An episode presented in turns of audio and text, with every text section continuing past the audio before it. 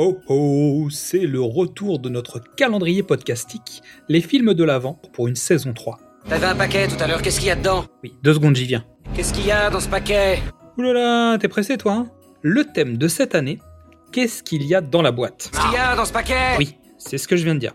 Bon, chaque jour, une personne invitée ou un membre de l'équipe va nous parler d'un film. Pour débuter la seconde partie de cette collection, dans le movie, va nous parler de Boîte Noire, le film de Yann Gozlan. Une boîte peut renfermer des secrets, un cadeau ou encore, elle peut être un abri, une protection ou un simple rangement.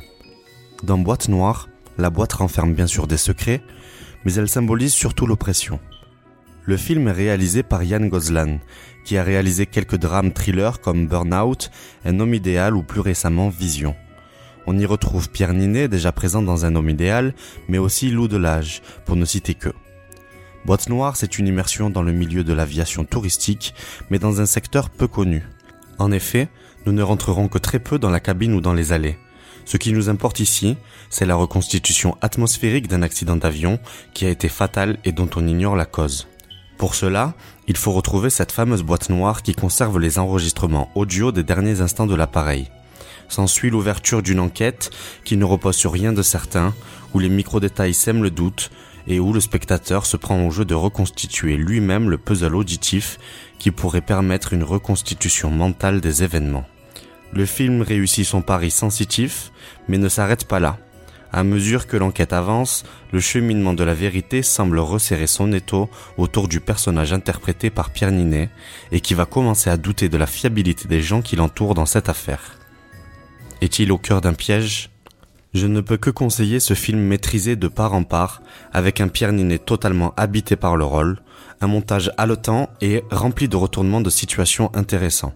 Et enfin, une tension qui ne se brise jamais, réussissant à pousser le spectateur dans ses retranchements psychologiques, comme étouffé par une autre boîte noire, celle qui projette le film. Yannick, merci pour cette nouvelle participation. Retrouvez dans le movie sur ses réseaux sociaux.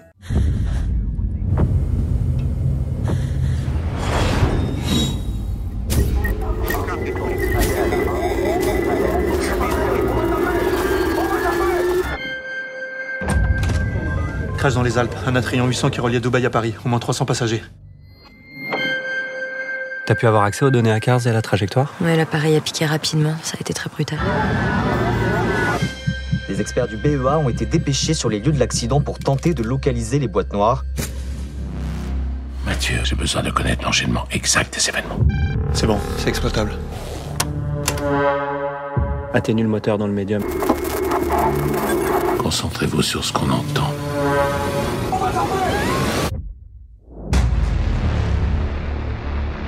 J'ai des doutes sur le crash.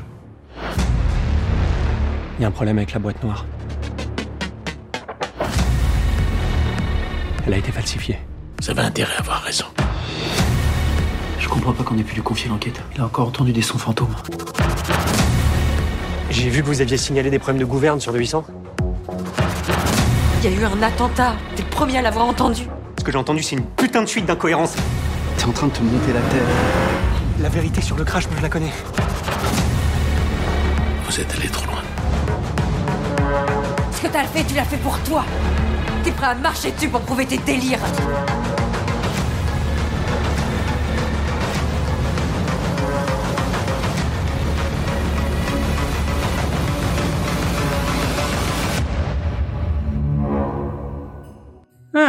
Mon comparse Quentin profite que le ciné du commerce soit fermé pour venir vous parler du film La boîte noire, signé Richard Berry. Bonjour, bonsoir, joyeuse fête, bonne année et tout ce qui s'ensuit. Bienvenue pour ce calendrier de l'Avent. Qu'est-ce qu'il y a dans la boîte? Aujourd'hui, on va se demander ce qu'il y a dans la boîte noire. Non, non, pas celle du film quasi homonyme sorti en 2022, mais celle de l'adaptation de Richard Berry, sorti en 2005 avec José Garcia, Marion Cotillard, Elena Noguera et Bernard Lecoq. Adaptation Oui, c'est à la base d'une BD de Tonino Benacquista. Non, non, c'est pas l'album de Spirou et Fantasio de Covin. La boîte noire, c'est quoi? C'est un thriller français, monsieur. Le pitch? À la suite d'un accident de voiture, un peu mystérieux, Arthur Seligman, joué par José Garcia, est plongé dans le coma. À son réveil, souffrant d'amnésie, il s'inquiète de sa présence sur cette route et de son délire verbal, noté par les infirmières. part alors en quête de découvrir ce qui se cache dans sa boîte noire. C'est le premier film non comique de Richard Berry. C'est le deuxième rôle sérieux de José Garcia, le premier étant celui de Bruno Daver dans Le couperet de Costa Gavras. D'ailleurs, c'est le rôle qui lui a permis d'être nominé au César en 2006 comme meilleur acteur. Ce n'est pas vraiment ce qui s'est passé pour notre film du jour. Lors de la première cérémonie des Gérards, José Garcia a eu l'honneur d'être nominé dans la catégorie de la plus mauvaise tentative d'un comique dans un rôle dramatique. Et le film, lui, a été nominé dans la catégorie du plus mauvais film. Est-ce vraiment justifié? J'ai vu ce film deux fois. La première, c'était en 2015, et j'en avais gardé un très bon souvenir. C'est ce qui m'a motivé d'ailleurs à écrire cette chronique. Je l'ai donc revisionné pour écrire ces lignes, et c'est là que les choses se corsent. Mon mois de 2015 était très heureux de découvrir un thriller psychologique français avec José Garcia. Je l'avais beaucoup aimé en commissaire à Damsberg dans Par vite revient tard. D'ailleurs, j'aime beaucoup les histoires de Fred Vargas. Tant qu'on parle de romans, La boîte noire, ça se rapproche des thèmes et d'un ton d'Arlan Coben.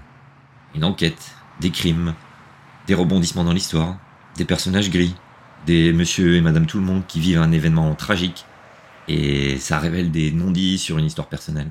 Et c'est bien ça qu'est la boîte noire, l'inconscient, les secrets. Et ça fait plaisir de voir une telle histoire dans un film français mainstream. Le thriller psychologique est souvent réservé au cinéma américain ou au cinéma de genre français. J'ai bien aimé José Garcia dans ce rôle d'Arthur, viscéral, torturé, crédible, nerveux. Mais alors, quel est le problème, vous me direz? À mon sens, très certainement la réalisation et les grosses ficelles de la troisième partie du film. C'est un film avec twist, voire plusieurs, et donc il peut rentrer dans deux catégories. Soit le film se suffit à lui-même, ou non. Ici, l'aboutissement de la quête d'Arthur ne lui apportera pas le Saint Graal, mais plutôt un crâne de cristal, si vous voyez ce que je veux dire. C'est dommage, les deux premières parties présentent des aspects intéressants, avec leur ton expérimental et psychédélique. Mais c'était pas un Fincher. Si vous n'avez pas vu ce film, si vous aimez les thrillers, les histoires à la Fred Vargas ou Harlan Coben, je vous conseille de le regarder un dimanche après-midi sur Amazon Prime ou en VOD. Voilà, c'est tout pour moi pour aujourd'hui. À bientôt pour nos soirées au Ciné du Commerce avec Zad. Ciao. Merci mon cher partenaire de comptoir. Je vous rappelle que notre prochain épisode du Ciné du Commerce arrivera après Noël. Et comme toujours, retrouvez l'ensemble des informations sur nos invités directement dans la fiche de l'épisode. Merci pour votre écoute. En attendant, vous pouvez découvrir ou redécouvrir nos anciens épisodes, ou venir nous retrouver sur les réseaux sociaux, Facebook, Instagram, YouTube, TikTok ou X. Et demain, de quel film parlerons-nous? Ah, Patience, demain c'est sûr, en ouvrant la case, vous le saurez. Il y a trois personnes très distinctes en chacun de nous. Celle qu'on voudrait être, celle qu'on croit être, et celle qu'on est vraiment. Les deux premières nous sont très familières, la troisième nous est totalement inconnue.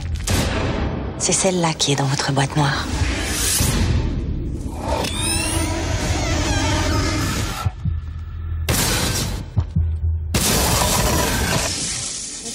Regardez-moi.